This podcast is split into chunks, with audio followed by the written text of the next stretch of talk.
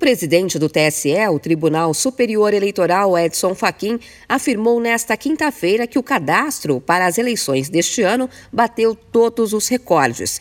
Segundo o ministro, um dos números mais importantes é o de novos eleitores. 2 milhões e 42 mil jovens entre 16 e 18 anos estão aptos a votar neste ano, um aumento de 47% em relação ao mesmo período das últimas eleições em 2018.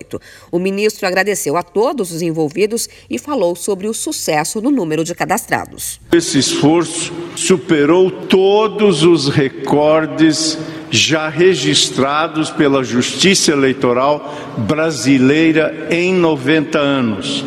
Agradeço a cada um, influenciador ou não, famoso ou não, que criaram conteúdos nas redes sociais para chamar a atenção de todos para a regularização do título para o cadastramento eleitoral dos jovens. Edson Fachin fez um balanço das ações da Justiça Eleitoral durante a Semana do Jovem Eleitor, que aconteceu entre 14 e 18 de março, e destacou a comunicação direta com os jovens pelas redes sociais do TSE e dos tribunais regionais eleitorais.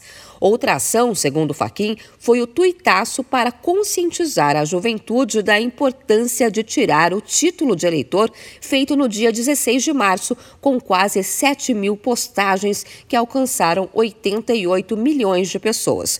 O incentivo para tirar o título veio também de artistas brasileiros, como a cantora Anitta, e internacionais, como o ator norte-americano Leonardo DiCaprio. Foram mais de 8 milhões e meio de pedidos atendidos nos últimos 31 dias, quase metade deles solicitados de forma virtual pelo título NET.